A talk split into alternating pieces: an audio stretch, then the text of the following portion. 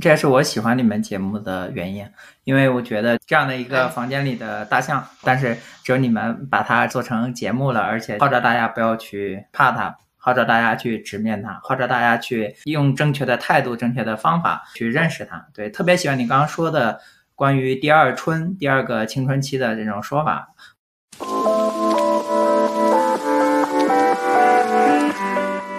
Hello，大家好。Hello，大家好，这里是听说更年期，我是南希，我是思佳。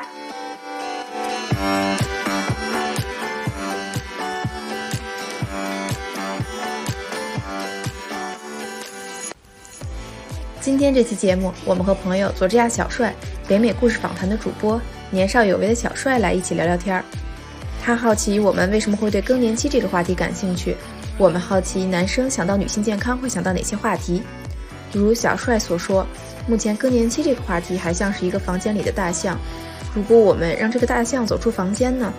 让更多无论男生还是女生都能从更正面的角度去看待它，会有什么样的变化呢？小帅和我们在一起碰撞出怎样的火花？大家快来听听吧！哎，What's up，朋友们，大家好呀！欢迎收听这期的左家小帅。我们这一期的节目是和听说更年期播客栏目串台的。两位要不给大家介绍一下你们自己跟你们的节目？Hello，大家好，我是南希。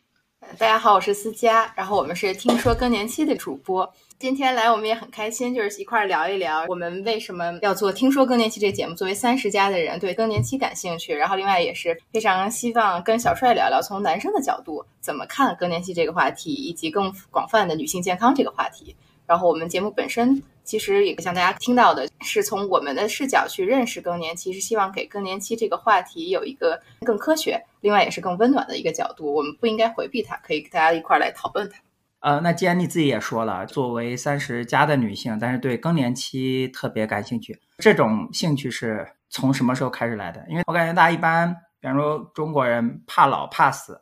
所以呢就是必谈老必谈死。但是你们在看起来很远的时候，就整天在了解这些内容，能讲一下初衷吗？嗯。那我来吧，我是南希，我的专业背景就是一直在做慢性病管理，在过去十年都游走在北美，还有其他十二个国家啊、那其实比较 embarrassing 的是，在我做慢性病管理的时候，对女性健康并不是特别了解。其实是一个契机是什么呢？在二零二零年的开头，我母亲从上海来陪我过年，没有想到的是，他在伦敦滞留了九个月。那这九个月期间呢，回头想是围绝经期和更年期最严重的时候，那可能也伴随着一些疫情的压力。从那个时候开始呢，我也是在类似那个时间和思佳相识。我当时在伦敦，他在巴黎，我们两个其实是网友，因为女性健康的话题，我们在网上认识的。那后来呢，我们也一直交流，因为我发现了慢性病管理就是我本来的专业和女性更年期很多的类似之处。那我们之后也可以。再深入的 deep dive 一下，回归到你最原本的问题，为什么我会对更年期感兴趣？其实是我母亲的这样的一个连接。那大家都知道，母亲的很多的状况，很多的时候是最好的一个 predictor，就是你自己身体的一个预测器。当然，有很多东西也不是一成不变的，所以我会希望对这个更年期有更深入、更全面、更不一样的了解。嗯。然后从我这边的角度的话，是本身我自己是一直对健康领域特别感兴趣，就高中时候就很喜欢生物，然后大学的时候阴差阳错没能学到我想学的跟生物健康有关的，也是转了一圈，但是依然在健康领域工作。后来是在健康领域做管理咨询、策略咨询。我在慢慢的过程当中会发现说，哎，好像在整个健康领域，其实女性的身体跟男性的身体是不一样的。但是我们的治疗方案基本上都是以男性身体为标准去做的，所以包括在药物的研发，在很多症状的诊断上，其实我们需要把男性和女性分开看，甚至可能更细致的每个人每个人分开看，但至少男性女性之间是有很大的差异，但这是被忽略的。然后那段时间呢，我也是跟几个朋友在巴黎成立了一个相当于是 think tank，就是想把创业者、医生和投资人都聚在一起聊一聊，说在这个领域其实有很大的一个市场，有很大的潜力，但是它是一个被大家忽略的话题。大家可以想象，很多投资人都是成熟龄男性，他们对女性健康这个话题的认知是很有限的，所以他们给女性话题创业的机会也是很少的。所以我们当时就是想说，能请更多的人关注到这个话题，然后包括从医学的角度来讲，给更多的有实质性、突破性的创业企业更多的机会。然后在这个时候，我们正好举办了一个活动的时候，就认识了南希。然后南希也跟我们聊了她妈妈的一些状况。其实我觉得我们应该是一块见证了我们一点点不知道为什么，然后后来发现其实是更年期，然后恍然大悟说，哦，原来更年期这么复杂，比我们想的要。我们想的更年期是很遥远的一些广告当中的那种脾气不好呀，现在看来就是很肤浅的认识。但后来真实的认识的时候，发现这个事情让我们每个人都有很多的想法，而且我会意识到，我妈妈更年期的时候我没有在她身边，我其实是挺后悔的。然后本身肯定是有一定情感上的愧疚，没能给她这个陪伴。另外一个也是就是因为缺席，所以就会好奇说，那更年期到底是什么？因为本身你陪伴也是一个学习的过程。然后我就错失了那个学习的过程，所以我就会跟南希一样，就想感受一下，说哦，那到底什么在等着我们？因为女性这一生会经历很多不同的健康阶段，从青春期开始就是激素的变化，然后经期，然后有孕期，然后有更年期。可能有的人不会经历孕期，但是没有人能逃过更年期。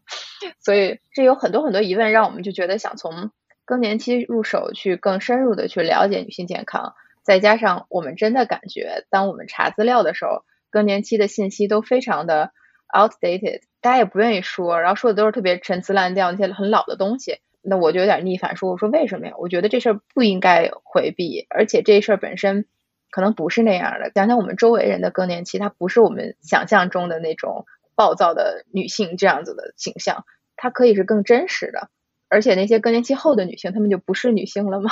她们的生活是什么样？就我们有一系列的问题，让我们觉得这个话题特别值得探讨。嗯，哇，太棒了！就感觉像房间里的一个大象一样，就是所有人仔细一想，都知道这个事情是几乎所有的女性都要经历的，不可避免的。但是确实仔细再回想呢，我们在生活中、在媒体上、在自媒体上，其实很少去关注过这些东西。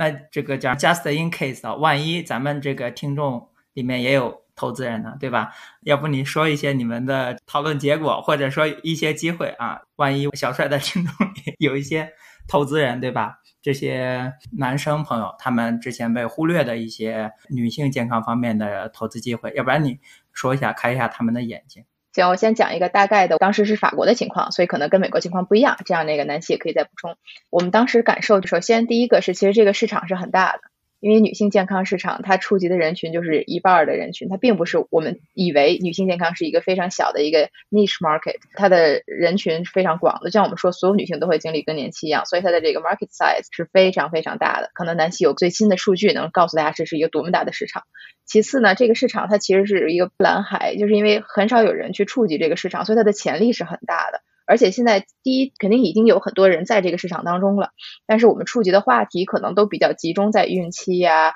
或者是经期呀一些非常典型的。但其实每个期间它的深度挖掘都还是不够的，就包括从医学研究上一直到商业化这个程度上，所以它的这个市场空间还是非常大的。第三点就是说，我觉得这个市场本身它不光是在。经济上是有一定的意义，它在整个社会会让我们重新思考很多问题。比如说，我们现在有时候会想到的说，生活方式就是女性什么职业时常选择啊，或者怎么样，就它这个话题触及的维度，其实可能是我们这个社会下一步走向发展的方向。因为现在女性也越来越独立了，我们对自己健康掌握的这个需求也越来越大了。然后我们会在各个层面去衡量，说我们要优先什么，就像我们刚才说的这个 priority 是什么，你把你的人生重点放在哪里？女性会比原来有更大的自主权。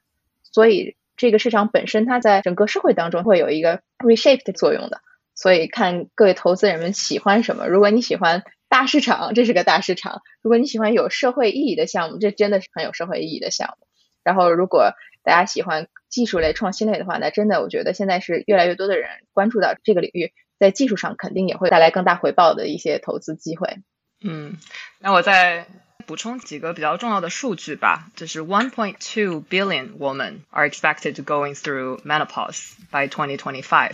全球十二个亿的女性正在或者即将经历的我们所谓的围绝经期和更年期。我们等一下可以着重的解释一下什么叫围绝经期啊。第二个数据大家需要知道的是，这个本身是一个 one trillion market。就像刚刚思佳讲的，他说很多投资人，尤其是白男投资人都会认为它是一个很 niche 的 market，但其实这个 niche 并不小，它是一个 one trillion market。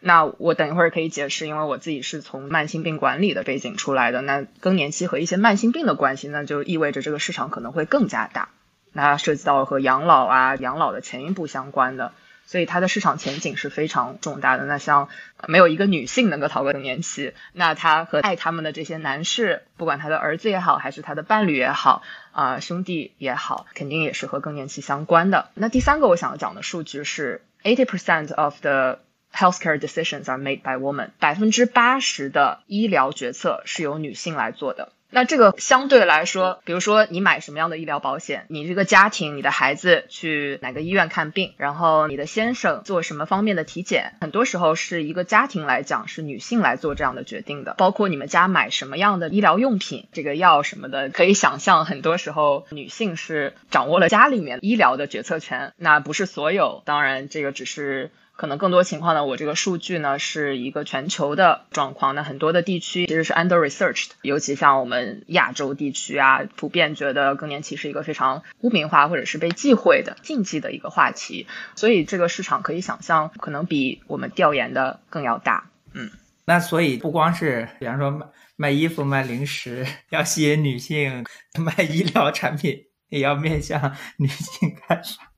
对我可以解释一下，就是我们所谓的国际上讲 femtech，对吧？就是现在最近的几年有一个叫 femtech movement，它就是对女性科技的运动。那女性科技它到底指的是什么呢？其实它指的不仅仅是说，哎，我们这个卫生巾、消费品这种是吧？这个女性相关的或者卖给女性的一些消费品，或者是茶包呀这一些。还包含了这些服务类的呀，女性的一些医疗服务啊，不管是生孩子也好，还是去体检呀、看病呀这一些，还包含了一些科技类的啊。我们这个 software 就是一些呃，可能大家知道一些 track 月经的，甚至有些人用叫 digital contraceptive，而不用吃的，他只是用电子的来看什么时候来决策怀孕啊，或者是自己的月经的状况。这个还有等等，所以不管是消费品、服务，还有科技，其实都是包含在我们这个大的。女性健康的运动当中，嗯，而且刚才小帅说特别有趣一点，就是首先会想到的都是日常消费品，target 女性，就是好像我们女性自然的会在日常消费品上有需求，但是在健康选择上，女性其实没有那么多的选择余地，就是我们健康是有正常的需求，比如说维护健康的状态，包括之前我们。组织活动讨论的就是说，避孕这个话题，其实每个女性她应该是根据自己的生活习惯或者是喜好，适合自己的避孕方式，因为它等于是有效性和安全性的一个权衡嘛。那其实每个人应该有不同的需求，但是其实我们可以看到的，现在市场上给女性的选择是非常有限的。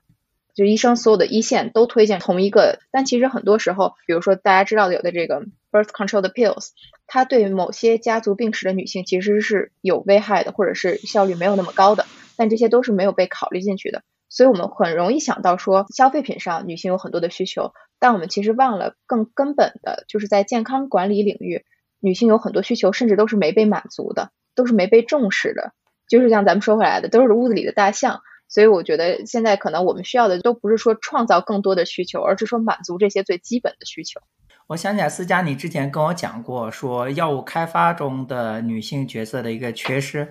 你要不在这里再说一下？行。那其实挺有趣的故事，就是我们知道临床实验是决定一个药物它的有效性和安全性的一个非常重要的数据来源。但是其实，在临床实验当中，我们现在女性是 underrepresented。比如说，对于心脏类、心血管类疾病，它在女性当中可能是对于女性健康危害力最强的前三项疾病之一了。但是在这种女性发病人群也远高于所有人群当中百分之五十的这种疾病，临床实验的时候，女性代表人数其实还是不到百分之五十的。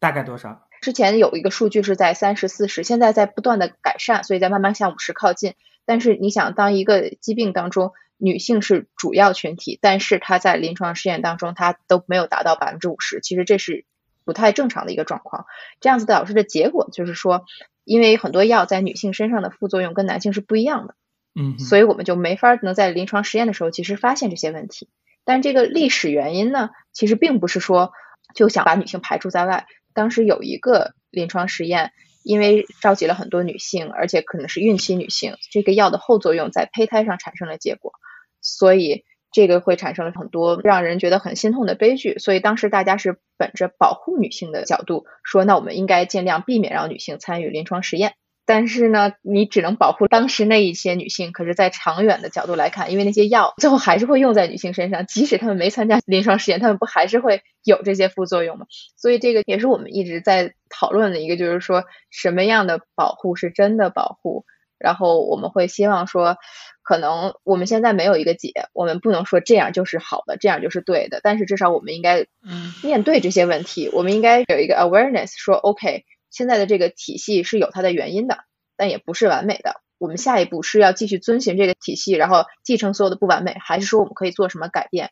让它这个体系变得更完善？嗯，所以我们退一步来讲，其实思佳刚刚讲的这个是一个 vicious cycle，一个恶性循环。这个恶性循环出在哪里呢？应该是九三年的时候，我们才刚刚 involve woman in clinical trials。成为 National Medical Board，我们大家都知道，西方很多都是由美国研究的 Medical Board 来决定的嘛，所以他们在一九九三年才硬性规定说，好，我们不管什么样的 clinical trial 要包含女性。可以想象，我们缺失的这一些时间，这个在我当时第一次听到这个数据的时候，会发现说，哇，我们到底是在什么年代？竟然是在我们出生了以后，可能在小帅还没出生，已经出生了。所以可以想象，就是。我刚刚说了，它是一个 one trillion market，而且有一点二个 billion 的女性正在经历这个。但是做女性健康的研究，投资不到百分之四，所以你可以想象，它从源头从 research 方面就已经是一个 under invested。然后从这个之后呢，还有另外一层是什么呢？你就算是包含了女性。因为女性的荷尔蒙是变化的，对吗？所以你在经期和非经期，或者是在女性二十八天的 cycle，比如说我母亲她自己是有高血压的，所以在高血压的病患当中，很多时候有些人会反映说，哎，那我作为一个女性的药量是不是都应该和男性一样呢？国际上我们都会说 zero point seven five milligram 就是是一个很 standard，男女都一样的，所以。在我母亲某些时候，她觉得说，哎，我这个血压忽高忽低，然后我觉得我吃了这个药，反而会觉得我血压没有像原来那么稳定了。那我是应该自己调节呢，还是不应该自己调节呢？那从医生的角度，他肯定是按照 research 里面就研究里面最能够靠得住的东西。那如果你研究本身是有问题的，那到底病人应该 follow 什么样的 instruction 呢？所以就是一个恶性的循环。你可以看到说，从 research。到 provider 医生的 guidelines，然后再流到我们病人的这个时候是怎么样的？然后我们病人可能又因为种种原因，女性健康的或者更年期的污名化，不愿意参与到研究当中，那他就完成了一个恶性循环的闭环啊，其实就是这样的一个道理。OK，哦，大概听懂了，就是比方说一般做药物的这些实验或者研究需要这些志愿者的时候，我们考虑他的年龄，甚至考虑体重，体重是我自己瞎说的。但是我猜年龄是应该要考虑的，对，还有他的健康程度。但是女生会因为她身体本身的一些原因，像月经、像孕期、像更年期这样，它会带来更多的变量。所以其实如果说每组，我举个例子，就是画一个 X Y 轴的话，每个方格可能需要三个人的话，但是女性可能因为引入更多的变量，要多画几行的轴。但是这个其实在我们实际的 practice 里面是比较缺失的。或者举个一个不恰当的例子，是不是有点像女厕所？如果面积一样的话，女厕所应该是不如男厕所够用的。没错，你这个想法很对。现在很多医学上也在讨论的一点就是 precision medicine，更精确到这个人的状况。就是可能原来单纯的按年龄卡、按性别卡，甚至现在我们好多时候都没按性别卡，其实是并不够精确的。我们需要医学更进一步，然后更精确一点，去包含更多的变量，比如说这个人本身的他的这个。性别，然后性别带来的一些其他的变量，就像你说的，很多时候可能公平不是说给男女同样的，而是说应该给男女他们同样需求量的，就是有这个角度。OK，你们可不可以再稍微介绍一下你们的背景？因为刚刚南希说自己是做慢性病管理的，但是其实很多慢性病管理在我脑子里就是一个词。就是没有跟现实生活中任何东西对应上。还有思佳说自己做的是健康咨询，对吧？那到底咨询啥？就是做什么样的项目，对吧？什么样的背景做什么样的事？所以要不要再稍微展开一下，让听众朋友们更加有印象。南希，要不你先开始？OK，就什么是慢性病管理呢？这个其实是一个国际上健康领域也是比较新的一个概念啊，所以我就应小帅的疑问，稍微介绍一下。我们举一个肾病的概念好了，比如说我们都知道尿毒症，尿毒症的病人他是需要透析的，那他可能生活质量其实并没有那么高。在得了尿毒症的情况下，他会有其他的 comorbidity，就叫并发症。他可能会有其他的慢性疾病，包括 cardiovascular disease，就是心血管疾病。然后随着你一直在透析，可能在你的血液中会少了这种钙质啊，或者是你的骨质会有流失啊，会有所谓的矿骨症，那就会导致一些 osteoporosis，也就是我们的。骨质疏松症啊，或者是各种各样的，我们做的慢性病管理不仅仅是管理单独一种慢性疾病，而是和它相关的各种我们怎么样综合性的管理，不管是服务上啊，还是药物上，所以是一个比较整体的状态，把你的生活质量放在第一位的健康管理。嗯，其实我可以稍微再 bridge 一下，就是其实我们可以想象，人随着年龄增加以后，我们不是只有一种病，可能有的时候爸爸妈妈会有高血压、高血糖，这个那个会有很多一个叠加。而且这个病不是像我们小时候感冒七天好了，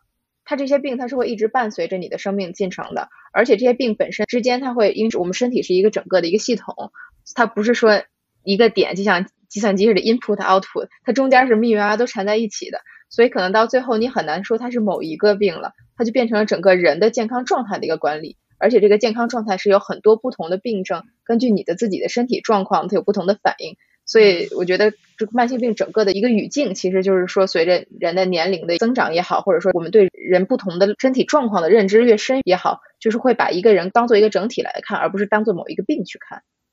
嗯，我还可以再加一点，因为小帅刚刚讲说，我们聊到医疗都会想到生老病死嘛，对吧？其实我们很多时候会讲说，我们要长寿，长寿这个寿命要长，活得要长。但是我们医疗上喜欢讲的所谓的 health care 嘛，不是 sick care，而不是管理你的疾病，我们是管理你的健康的。刚刚小帅喜欢聊 X 轴和 Y 轴是吗？如果我们把 X 轴想象成 health span，就是我们寿命的长短。我们把 Y 轴想象成 health span，就是我们健康的大小。比如说，我们现在国际上 life expectancy 就是我们大概活个八十五岁左右，是吗？那我们可能把横轴拉得很长，但是我们的纵轴是不是健康的长寿呢？其实我们这个概念讲的通俗易懂，就是我们想要大家老得慢，活得高质量。基本上就是说，希望你在生命的最后还是一个高质量的，就是头脑清醒，然后腿脚灵快的这一种状态。这个是我们管理的一个目标。这就跟我们那个，比方说 data science 里面那个 AUC 曲线是一个意思。没错，如果你想要从经济学角度讲的话，就是其实我们是在做一个 manage risk，就是我们 over time 有一个 diminishing rate of return 或者怎么样，但是我们其实是想要更好的管理自己的健康风险。然后我们如何更好的投资到我们的健康 stock 当中，对吧？去投资到我们健康里面。刚思佳讲的说不是一个病，可能是黑盒子，或者说很多因素的作用。我就想起来，所以说神经网络是 artificial intelligence 呢，就是现在很多网络，比方说像 ChatGPT，我们已经没有办法很精细的说去知道这个结果是因为什么了，不得不把它当做一个黑盒子。对，但是其实人体 才是真正的 intelligence。对，那思佳你讲一下你的工作背景。我的工作背景是之前我也是在健康领域创业过，主要内容相当于是营养代餐全。营养食品主要是为那些高级运动员怎么样让营养跟他们的身体需求挂上钩，让他们的表现更好。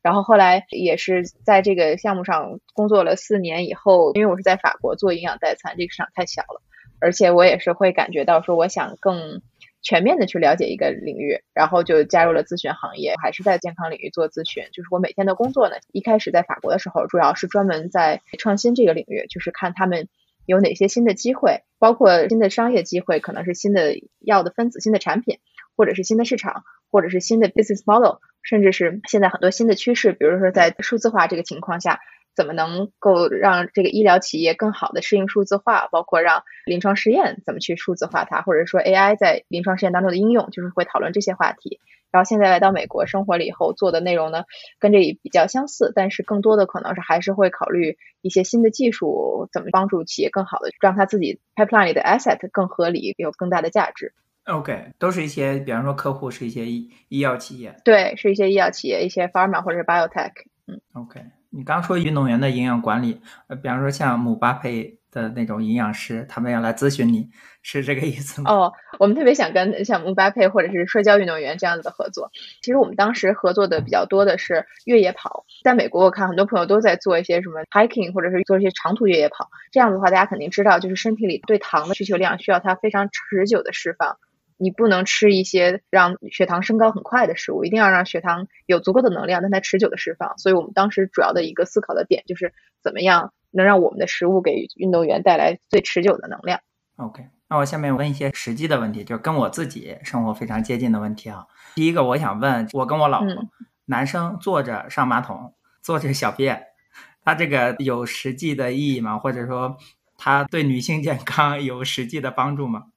我觉得我可以想到的是，当然这个和男生无关，但是是和 UTI 有关。就我不知道你们有没有想往这个方向讨论。UTI 是啥意思？就是尿路感染。哦，他可能就说这个东西，因为好专业。啊，他说的是尿路感染是吗？是这样的，尿路感染其实很多时候。我们有很多像我们的 community member，就是我们社群的人会问说，哎，就因为更年期期间，随着你的 vaginal，就是你的阴道有一些萎缩的情况，就这个其实很多女性是不知道的。其实你可以做很多预防的工作，包括防止的工作。呃，其实，在我们大部分女性当中啊，尤其是三十五岁前的女性啊，其实我们的 vaginal，我们的这个阴道是有自己的 microbiome 的，就是我们微生物群。其实我们微生物群是有自己调节的功能，很多时候是有。有自己抗菌的一个功能的，但是在我们接近围绝经期和更年期期间呢，我们阴道的 pH 值会变，它会变得更加的酸性，那酸性呢就会引入一些细菌啊什么的，会更容易有这样的尿路感染。当然，尿路感染和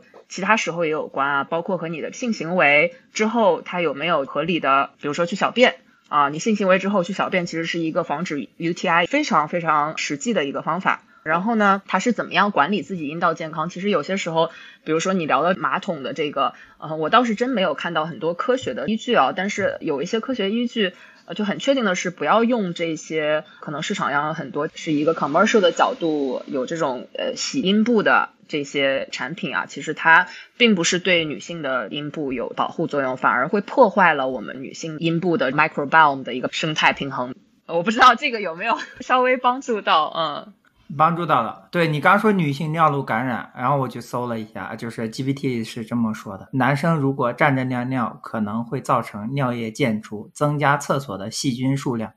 可能会导致男生和女生的这个尿路感染啊。当然，更重要的是个人卫生习惯，比如性行为后排尿正确的擦拭和马桶擦拭。OK，哇，可以，专业。就是得到了 GPT 的认可，是吗？但其实你看 GPT 说的也是，就是它可能有影响，但是影响之间这个关联度是多少，我们也还是需要更多的研究去认知。但是为了你的家庭幸福，我觉得你可以 让步。对，嗯嗯，月经期间她吃什么或者不吃什么，这有一定之说吗？我觉得综合来讲，就是因为我们毕竟是东方人嘛，那这个其实我觉得很需要注意的一点，也是我和思佳我们在听说更年期节目非常注重的一点，就是我们不论看任何的西方的研究啊，我们都要 take a pinch of salt，因为很多的研究中它包含东亚人只有百分之三不到啊，尤其是更年期的研究当中。当然，大家带着这个背景来听我接下来讲的。我们也不要忘记，我们其实有一些传统的智慧，其实是非常值得借鉴的。比如说，我们月经期间啊，不要有太过度的运动啊，然后不要太太刺激的这一些，其实是有科学道理的。当然不是说不运动啊，因为我觉得有些人 go for another extreme，就是其实适当的运动对我们经期的健康是好的。但是什么都要掌握一个度嘛，对吧？很多时候，尤其是。有这种所谓的 PMS 的女性，PMS 就是金钱综合症。比如说，我不知道小帅有没有观测到啊，就是你老婆在金钱的这一两周，她有没有情绪上的变化、皮肤上的变化、身体上的变化？我觉得，其实如果男性掌握了女性月经健康的密码，其实也就掌握了你们两个夫妻关系的密码，其实是非常值得聊的。嗯，我可以讲一个 fun fact，就是为什么呢？有一个研究 The Science of Love。如果现在我们在听节目的女性啊和男性，尤其是女性在排卵期的前一周到排卵期的期间，其实你的身体会散发费洛蒙啊。有些人说是从腋下啊，就是很多时候有些人一见钟情呢，往往是女主角在这个期间散发的费洛蒙。OK，那回到刚刚说吃的东西呢？我觉得从食物上来讲的话，其实还是会有一些建议。但是像思佳讲的，就是不要太 take a pinch of salt，对吗？首先，我们在月经的时候肯定是流了很多的血嘛，肯定是要补铁的嘛。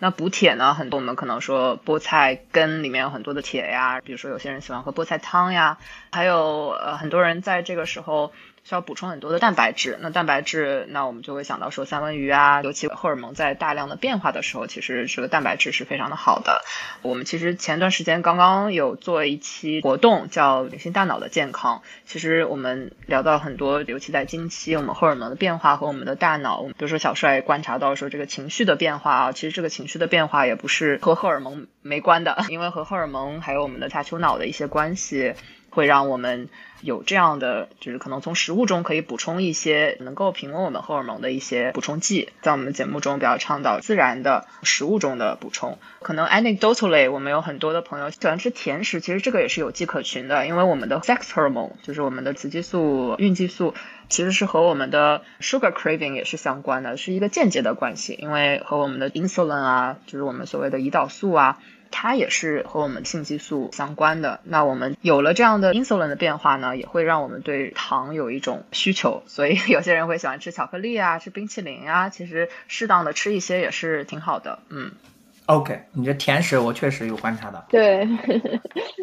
甜食是一个比较明显的一个征兆。我觉得你还是一个很心细的，就是你会观察到他的那个状态。然后我们当时感受的，就是我们聊过很多人、很多专家以及看的一些研究，都是说，其实如果两个人之间的关系很好，会对女生在不同的生命阶段，她们都会过得更平稳。比如说更年期，因为她有伴侣的支持，她的情绪波动会得到更好的调节。所以你应该跟你老婆两个人庆祝一下，就是你们俩现在的关系这种非常相互关心的状态，我觉得就是一件很利于女性健康的事情。OK，哇塞，谢谢。那我想问一个关于更年期的话题，就比方说我妈，我觉得我作为一个男生，作为一个儿子，我不太。能跟他开口了解这方面，比方说什么样的状态呀，身体有什么样的体验呢？到底是已经在更年期的，还是说月经还在，还是说月经已经走了很久了？其实这些我都不知道，尤其我不在身边嘛，在海外，所以这方面其实我也不知道怎么开口。而且他也是作为上一辈的人，本来这方面就不太跟男生、不太跟小孩说这种事情。对，所以不知道你们有没有一些建议，怎么样去跟家长聊这个事情？这个话题其实我们还挺常遇见的，就是我们周围很多男生，尤其是在海外生活的男生，可能一个是我们生活圈中这样的朋友比较多，另外一个也是因为距离可能让沟通这个难点更突出。然后我们感觉到，确实是妈妈那边，包括我们最近我们刚采访了一个非常有趣的、非常开明的妈妈，但她也承认跟儿子沟通的时候讲到更年期这个话题不是那么容易，因为那个妈妈她有三个儿子，一个儿子大儿子是在国内教育系统长大的。两个小儿子是在海外长大的，然后海外长大的，因为他们讲的那个青春期性教育课会更 explicit 一点，所以这个时候他妈妈就会更舒服的说，以很学术的态度告诉他说，你们的荷尔蒙在变动，我的荷尔蒙也在变动，然后可以不那么尴尬的把这个事情讲了。但他是承认说，他跟他大儿子到现在都没讲过，都没聊过更年期，因为他不知道怎么开口。所以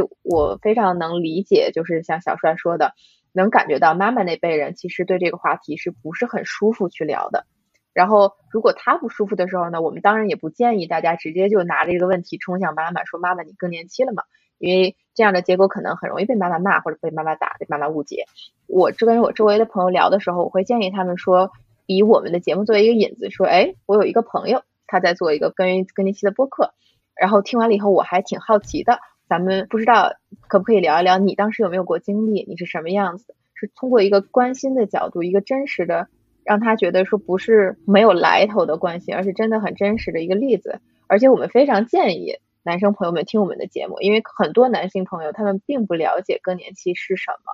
当时我印象非常深刻的是，我在跟一个男生朋友去采访他对更年期的认知的时候，他以为更年期就是心情不好。然后，当我告诉他说，我们其实是有三十四个可能的生理症状，而且他从生殖器官的停经，一直到血压、皮肤、性格各个方面，就是整个人，像我们说的是一个整体，他都会受到影响的时候，这个男生其实是很受震撼的。他本身没有想过他妈妈在经历这些，所以我觉得很多男生朋友如果对母亲的更年期感兴趣的话，不妨首先自己更去了解更年期，这也是我们做这个节目的目的。希望大家都能以一个更放松的心态去认识到母亲正在经历什么。然后，当我们认识到了以后，可能我们也第一会有更深的共情。比如像小帅那天听完我们的节目，会说啊，可能有些东西不是没有想过，只是没有被激发出来。然后我们的节目可能帮你能找到一个激发的点。另外一个也是可以跟妈妈分享，是说有些话题我们也是尽量选取妈妈们感兴趣的话题，包括比如说更年期本身的症状，甚至他们的生活方式，从这个角度一个曲线救国的方式去跟他们讨论。因为我问了那些哪怕不好意思说自己更年期的妈妈，我问她说，如果你的儿子关心你更年期的经历，你是怎么想的？你是什么感觉？他们其实是很感动的，就是他们愿意体会到那种被惦记的感觉。但是确实这个话题不是一个。很容易直接只给就能给到的这个关心的感觉。嗯，你刚刚说了三十四个症状，能稍微讲一些比较明显的吗？对，我可以讲一下，就是我们其实有两期节目专门是讲更年期一零一和三十四种症状啊。那大致的三十四种症状其实是分成三个 category。第一大项呢就是 somatic，就是我们所谓的 physical 一些生理的一些变化。那生理的变化包括，其实我之前也有 allude 到，不仅仅是我们的心血管，我们可能会心悸呀，然后 palpitation 呀，对吧？那我们会有骨头，我们可能膝盖疼呀，比如说肌肉有一点萎缩啊，这样它都是和我们的雌激素。和孕激素的变化是相关的，所以这有一些生理上的，就是行动上的这一些变化，包括皮肤上的一些变化也是相关的。我们第二个大类是什么？叫呃 vasomotor symptom，它是和血管舒张相关的，就是我们所谓的潮热、盗汗。那很多的西方的女性，尤其是 predominantly 会大部分会有潮热和盗汗。那这个潮热和盗汗呢，就是会给很多女性很多的困扰，包括在职场啊，莫名其妙的流大汗呀，包括夫妻关系啊。你想象一下，如果是在一个床上，你把被子掀掉了，就是很烦躁的，这也会影响你的睡眠状态嘛，对不对？第三个大类呢，是我们所谓的 psychological symptoms。那可能大家不太了解的是。心理层面，女性比男性得抑郁症和焦虑症，它的发病率是男性的两倍。尤其在围绝经期和更年期期间，随着我们雌激素的变化，我刚刚有讲到说，我们雌激素和孕激素会影响我们大脑的，不管是我们的心情啊，还有我们的心理的状态，其实都会受到影响的。那可能我们没有讲到的第四大类就是我们的性欲。我们听说更年期有一个自测工具嘛，是关于这个三十四种呃症状的。我们大概有二十几个问题，然后大家可以做这种自我的评估。这个其实。是我们整个国际上在更年期的医学领域中比较推崇的。我们是有三十四种症状。那有一些人可能会自我报告说我们有一百多种症状，这个就可能是把更年期更加当成是一个篮子，就是什么都丢进去。这个也是我们可能节目不太提倡的，就是我们也要把更年期和衰老和一些其他的东西要分开啊，不是所有的东西都是更年期。嗯，OK，我就想到就像以前。大家对女生的健康没有那么关心的时候，比方说会发明一些叫歇斯底里症这种来框住。对，没错。哎，我觉得你能够关注到歇斯底里症已经是非常棒了。这个其实是什么呢？是很早之前，其实原来西方得歇斯底里症是会被关进精神病院的，是要接受治疗的。那其实那个时候也是因为我们大部分女性，你想那个时候也没有活得那么的长，对吧？现在综合起来，其实我们大部分女性是一半时间是会在更年期后的。你想象一下，其实对我们的医学需求是很不一样的。啊，如果她要活，比方说八十五岁，那么五十五岁之后的三十年，可能超过三分之一了，都是在超过三分之一。对，那我可能想象的是我们母亲活得更久。对，那我们其实这个歇斯底里症呢，是之前西方可能在心理学中，应该是弗洛伊德系的这一些。呃，心理学会认为是有歇斯底里症。那歇斯底里症当时是要接受很多很多的这种，比如说有电击疗法啊，各种各样的疗法的。其实后来我们才发现，说歇斯底里症，包括西方文学中很多时候说这个是女巫啊，什么 witches 啊，crucible 啊这种，其实都是把更年期污名化的一个状态。之前有个电影叫做 Hysteria，就是歇斯底里症。那他就聊当时 vibrator，就是电动棒。就是性玩具它是怎么样被发明的？其实也是因为针对歇斯底里症的一个治疗，在伦敦的一个医生啊发明了电动棒，这样。嗯，OK。你刚讲到，就是说更年期也会有抑郁症，对吧？有大概什么样的原因呢？对，因为我感觉听起来这女生好不容易孕期就是有产后抑郁，然后现在又来了一个更年期抑郁，就是后者是大概怎么样的原理呢？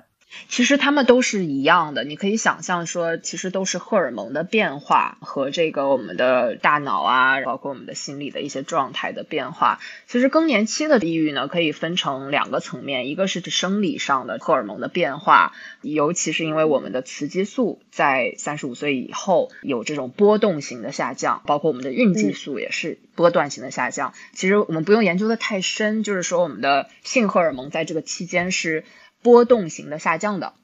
那这个下降呢，会对我们的大脑产生很大的影响。然后，那你知道我们很多的经历，其实和我们的大脑的一些 cognitive 的变化也是相关的。所以这个是生理上有一些相关。那另外一个，我们可以想象更年期的女性，如果我们说围绝经期的女性，围绝经期我之前有埋过一个坑，围绝经期其实是我们。绝经前的七到十年，其实就已经会有荷尔蒙的变化了。所以很多时候是我们月经还没有变化的时候，其实我们就已经进入到了一个围绝经期了啊，只是会有一些其他的症状，像脑雾啊，或者是 palpitation 呀一些。回到你刚刚的问题上面，然后他心理上。因为这个期间，比如说你一个职场的女性，四十几岁到五十几岁的女性，我正好是在职场中，可能也是我压力比较大的时候。然后呢，在家庭上，孩子像我们妈妈，可能在这个年纪已经开始经历子女离巢了，或者是老来孩子正在经历青春期，对吧？包括和夫妻上的关系，对吧？很多时候各种各样的压力，不管是家庭上还是社会上，就也会成为一些 factors。然后再加上你生理上让你这么的 vulnerable。那你想象起来是一个很多的这样的因素都在更年期的这个阶段，这块儿这我们觉得真的是能感受到周围的人给他们的支持带来的改变，因为确实是像南希讲的这种荷尔蒙激素大幅波动的时候，它会放大你的情绪的所有的这种感受，然后会让你进入一些循环，可能你进入不良的情绪循环当中的时候就很难出来。然后这个时候，除了激素这个方面的影响以外，就是我们采访了很多心理医生，心理医生给的建议就是说，其实并没有完全的就是更年期原因的抑郁症。很多更年期抑郁症的患者，他们接待了以后会发现，其实是他们一生很多心理习惯的一个累积，只不过是在更年期这个期间，是他的创伤的一个结果的放大。所以为什么刚才我说说你现在非常关心你的老婆，跟她关系非常好？其实是真的是对以后降低了这些更年期抑郁症、产后抑郁症的这种可能性，这个风险，就是因为周围的人陪伴，可以让他们有一个对创伤的缓解，甚至是说养成新的更积极的心理习惯，这些是对这些各种阶段的抑郁症非常有效的一个预防。所以心理疾病不光是激素的，也有很多是每天的生活导致的情绪的一些波动、一些变化。OK OK，就是身体比较虚弱的时候，各种问题反倒是最容易就一起涌出来的。麻绳总挑细处断，厄运专找苦命人。可以这么想，而且这个更年期抑郁，我们感受到的是，包括也有一些研究发现的是，越是特别要强、不愿意跟人表达求助的这些女性，她们可能会更痛苦，因为她们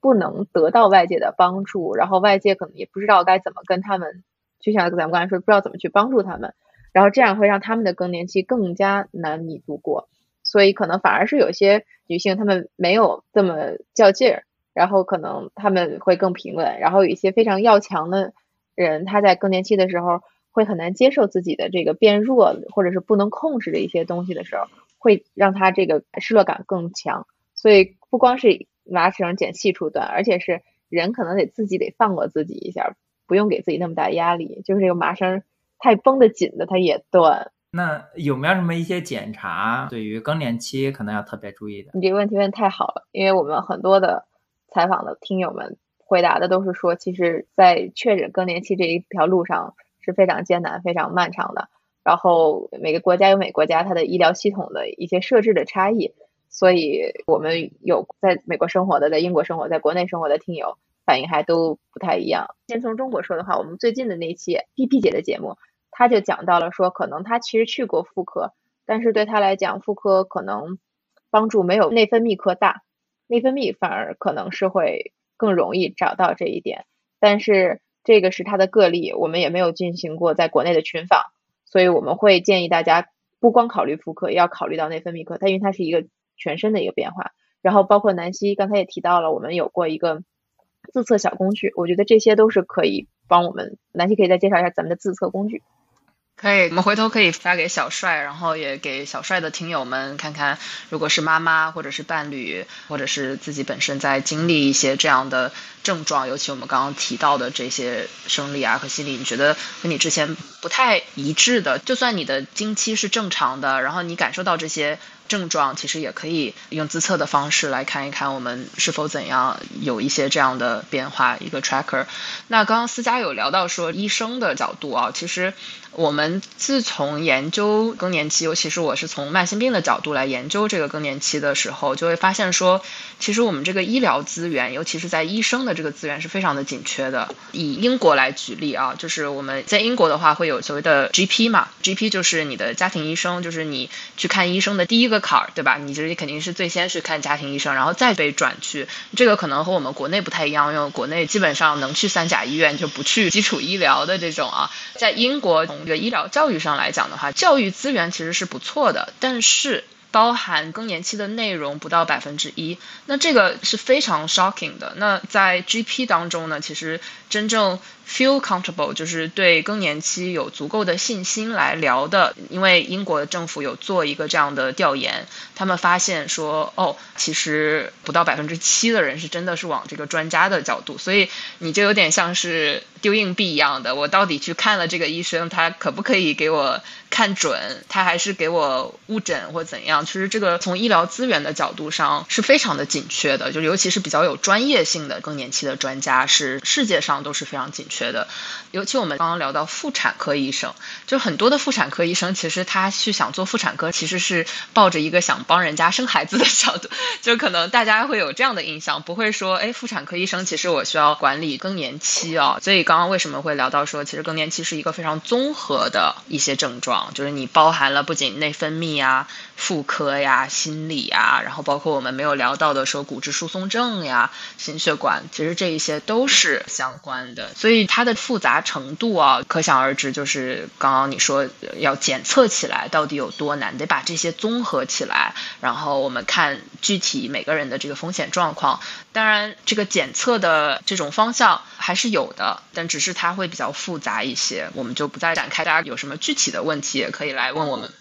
有请了一个非常国际知名更年期教授来我们节目讲，洪教授他分享了三集的内容，然后其中第一集、第二集都是跟医学检测、自我一些症状排查有关的，然后第三集主要是讲社会上的支持、家庭的支持以及艺术疗法等等，所以这些内容确实是我们觉得非常值得给大家分享。就像小布说刚才问的很多问题都特别好，都是大家经常会问的问题，但是我们不知道从哪儿去找到这些资源，因为真的是。很多病人都说更年期这段经历是一段特别孤独的经历，你不知道去看哪个医生，你不知道该跟谁说，这点是所有人最痛苦的一点，可能是比他们意识到自己更年期了更让人难以承受的一点，这也是加重他们这种抑郁心情的一点。所以我们就希望这个节目能带给大家至少这些非常基础的问题的回答，所以大家不会觉得那么孤独，那么难忍。思佳和南希他们的节目叫做。听说更年期，听说就是听说读写的听说更年期就是这三个字。节目里面有很多关于女性健康，特别是更年期的科普，也有很多的一些专家的访谈，也有一些亲历者的访谈。想要在这方面有更多研究的，或者说更多了解的朋友们，欢迎去关注，我回头也会放在下面的 show notes 里面。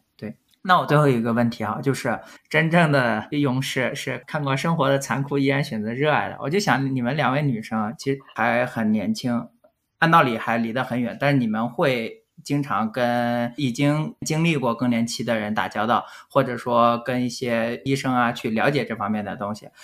也就是你们可能多年之后会经历的一个事情。那你们自己会说有恐惧吗？就是想了解一下心态。其实我觉得这个问题问的很好，就是我也在反思，在过去的两年中嘛，我基本上也聊了现在将近六七百个世界各地的更年期女性啊，不管是和专家聊也好，还是女性，然后女性的家人，我会觉得我的心态是会有一定的变化的。从最开始，二零二零年我母亲刚刚，就是我非常的 clueless，那作为一个医疗从业者，然后，从业这么多年，我竟然没有办法解决我母亲的问题，这也让我当时想要投身于女性健康的这个一个原因。所以那个时候我是抱着一种愧疚感和可能是恐惧，然后我很怕说，那我会不会也是这样？是抱着这样的心态去走入到更年期。那自从我们做了《听说更年期》的节目之后呢，我会发现我的心态在慢慢的转变，从。OK，那我了解的越多，我会觉得心里越踏实。那小帅可能是对我们两个比较客气啊，说我们离更年期比较远。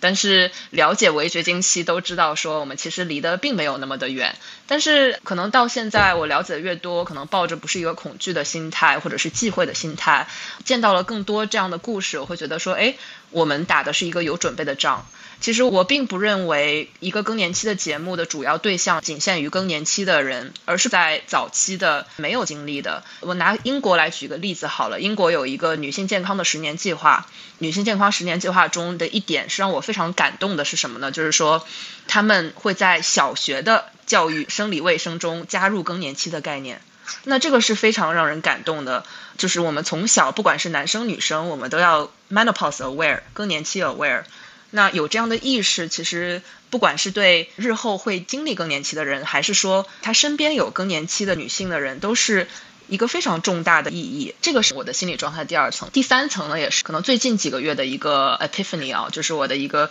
灵感是什么呢？就是发现说，我和这些经历过更年期之后的啊女性交流的越深，或者是 follow 他们越长时间，我会觉得哇。他们身上的能量实在是太可贵了，就让我想到说，我们在法国之前 follow 波伏娃嘛，就是他在写他的书《第二性》的最后的一个阶段，他就会说哦，from maturity to independence，女性在这一生中会经历很多不同的风险。那我们可能从一个避孕的风险到更年期后，我们可能摆除了怀孕的可能，但不代表我们就不是女人了。就像国际更年期协会的秘书长啊，洪教授，他就是说，我们女性可以是很纯的红酒，越是这样的 vintage，其实越有味道。我们的生命不仅仅是在更年期就走下坡路，而是可以一直一直的走出不一样的风景。所以对我来说，一个非常 inspiring 的，我会觉得说，不管是更年期也好，还是什么也好，我都会更有勇气去面对。这个是我三个阶段的心理变化，然后我也其实很期待说。我们继续做更年期，我会有怎么样的？就像一个宠物小精灵要，怎么样 evolve 这样？嗯，我是特别同意南希说的，就是因为我们都是一起经历这个变化，从一开始对妈妈更年期的好奇，是出于对自己更年期的恐惧，到慢慢一步步做下来，更多的感觉其实是，首先就像青春期一样，然后更年期也是一个激素的变化的一个阶段而已。就是我们有很多听友，他们特别可爱，他们会把它叫第二个青春期。很多时候我们会给它赋予一个情绪上的意义，因为青春期的时候，你觉得青春期过了就是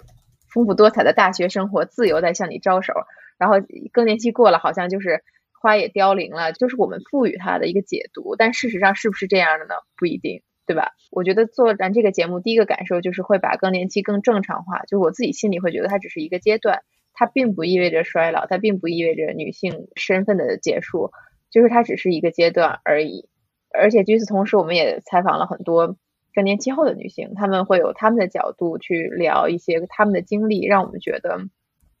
衰老这个事情可能都没有那么可怕。就咱们之之前聊说那个中年危机，或者是男性衰老或者怎么样，其实更多的时候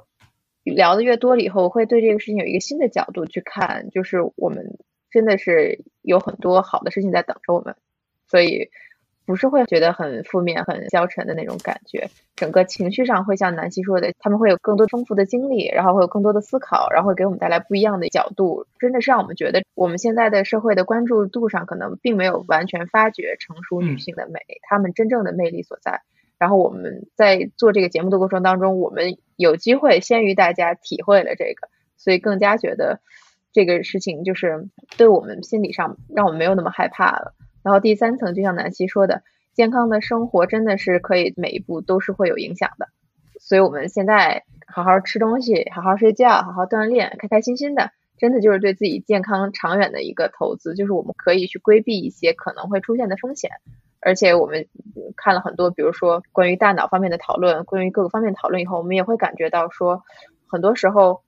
我们现在的科学真的在发展，我们对这个事情的了解越来越多，然后我们都有点 geek 的那种感觉，都很 nerd 的想去了解更多，因为会感觉到说我们处在一个其实是一个好的时候，就是我们有有越来越多的技术，越来越多的能力，能让自己的生活更好，现在更好，未来更好。所以我觉得可能也是做这个节目本身，我们一开始偷偷的想，但是没敢想象真的能达到的目标吧。这也是我喜欢你们节目的原因，因为我觉得这样的一个房间里的大象，但是只有你们把它这个做成节目了，而且号召大家不要去怕它，号召大家去直面它，号召大家去用正确的态度、正确的方法去认识它。对，特别喜欢你刚刚说的。关于第二春、第二个青春期的这种说法，我就想，人生有四季，可能女性比男性要更明显的经历四季，因为女性有月经，它是一个周期。比方说之前没有月经，后来在青春期的时候有月经，然后在中年以后开始更年期，就好像真的是春夏秋冬的一个周期一样，更有人生四季的这种体验哈。对。所以未必说秋天、冬天它就是肃杀，就是冷清，它其实也可以是，比方说冰雪大世界，呃，雪狼啊、狐狸啊，对吧？我觉得你们的视角、你们的关注点是真的值得被更多人听到的。因为我们节目快到最后了嘛，最后还有什么要补充的吗？谢谢，我们也想问问你一些问题。从你的角度来看，在你听的节目当中是可能就想问问你最深的感受是什么？然后听完我们的节目，会不会让你对？妈妈和你的太太有什么感触上的转变，或者想对他们说的，可能还不好意思直接跟他们说的，我们先偷偷听，偷偷听不到。但是我确实自己最有印象的一期是一个女生的嘉宾，那期节目好像叫《海外游子》。嗯。温迪的故事，对，然后你们后来还根据这个做了一期 reaction 是吧？我记得她在硅谷是吗？就是说她是一个女儿，但是她母亲在国内经历这些的时候，她没有在身边，但是通过一些交流，她感受到了，当她自己遇到困难的时候，她去把所有的负面情绪向她妈妈倾倒，但是呢。他没有意识到，他妈自己其实也是在经历一个非常困难的时期，有一些非常困难的情绪。对，就是它里面很多描述、很多场景，我都感同身受。就是劲儿太大了，所以我得暂停，然后再重听，暂停再重听。对我甚至暂停之后，我得听十分钟无聊斋，再回来听，就是有很多共情的地方，会有点沉重。对，因为他讲了，就是比方说人在海外。家人在国内这种情况下，父母经历的一些身体上的不适，就这些其实是比较戳中我的。对，这其实我最有印象的。那你听完之后有没有跟你妈妈表达一下心里的这种惦记？就给她打视频多了一点，但是也没有说这种，哎，专门去问你最近。有没有更年期或者什么？我觉得这种沟通还是不会在我们两个人之间，或者就是至少不是远程方面。我觉得至少不是远程方面。对，所以这就够了。因为我们刚刚采访的一个妈妈，就是说对她来讲，可能儿子在等飞机或者干什么的时候，就来一个电话，就她就很满足了。就对他们来讲。也并不需要非得聊什么，就是你能多给他打打电话，我觉得这也已经挺不错。嗯，就这个其实也是我们一直在探索的，因为我们都是独生子女嘛，然后我们又在海外，所以从某种程度上，就我跟思佳两人都聊到说，做这个节目也是为了 fulfill 我们自己当游子女儿的一个 responsibility 吧，就让我们感觉可以远程的陪伴他们，然后。嗯，我们也一直在探索这种我们喜欢讲说共享孝心的概念。哎，我记得你们有一个群社区是吧？共享孝心，你可以讲一下。对，就是因为确实大家都是独生子女嘛，所以我们能够表达孝心的方式其实是比较匮乏的。那我们之前大家都会说什么“父母在，不远游”啊，然后“游必有方”，但是我们现在面临很多，不管是自身的事业上的，还是种种的原因吧，家庭或者是怎么样，终归还是处在一个很尴尬的，就是进不去门也出不来的感觉。所以我们确实有想说，如何能够把这个共享孝心的概念，把一些高质量的陪伴。带给我们的妈妈们，然后甚至日后可能就我们没有聊到说男性其实也有更年期的嘛，所以我们也想要说就是可以有这样的怎么如何陪伴他们进入第二人生这个概念，所以我们也有一个社群叫第二人生，嗯，大家要不要介绍一下？哦。我们这个社群其实还是从健康的这个角度去入手，然后会分八个方面，其中包括比如身心健康、情绪健康、探索一些精神方面的需求，或者是求知进取、学习一些新的东西。我们肯定是先带着妈妈更深入的去了解一些关于女性健康的知识，然后慢慢会有更多的拓展。因为我们也是在学习看一些书的当中认识到，对于预防老年痴呆这个问题的话。那其实一方面是基因因素，一方面是生活习惯，另外一方面有效的社交和信息的刺激对他们来讲也很重要。所以，我们就是说，我们如果能天天去陪他们，去陪他们聊这些东西，当然是最有效的了。但咱不是做不到嘛？那如果我们可以，比如说每两周、每三周组织一些活动，然后每次给他们一些新的话题，给他们一些刺激。我们还设想说教他们，比如说 Chat GPT 啊，就这些新鲜的玩意儿，跟他们聊。首先就给他们一个精神刺激，让他们学一些新的东西。其次，也有很多朋友就是说。跟妈妈有的时候不太容易找到共同语言，因为可能我们的生活，尤其在国外的生活，跟他们在国内的生活有很大的差异。然后，那我们为什么就不带他们发现点好玩的新东西呢？就是我们也不是说希望他们学成什么样，但更多的是说有很多话题我们都可以一起发掘，然后我们想带着他们一起来探索这些话题。所以，有感兴趣的朋友也可以跟我们继续深聊，而且我们也非常期待。更多的朋友愿意来跟我们聊，把爸爸妈妈们送到我们节目来聊。其实我们很多时候有点低估了爸爸妈妈们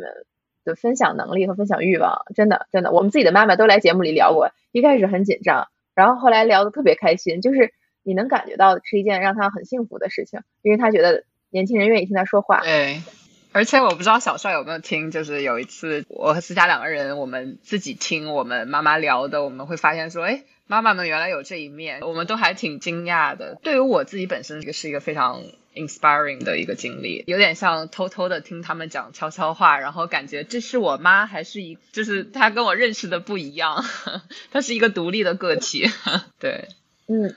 对对，就我们对妈妈这个概念，从小到大都是他们是一个妈妈角色外衣下的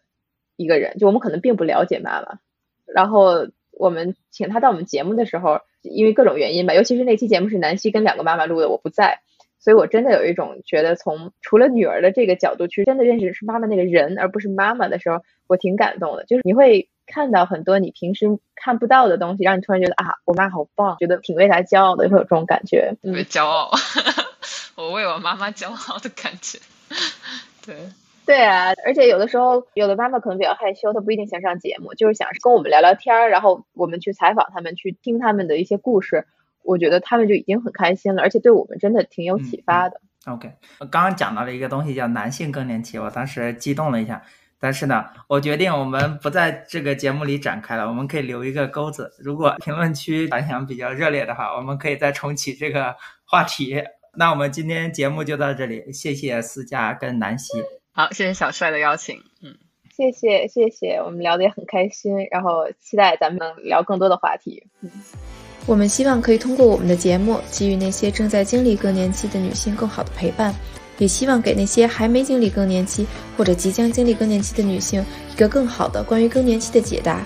让大家知道这并不是一个禁忌敏感的话题。欢迎在听节目的你永远给我们留言提问，加入听友群一起讨论。别忘了订阅我们的频道，分享给你爱的人。咱们下期节目再见。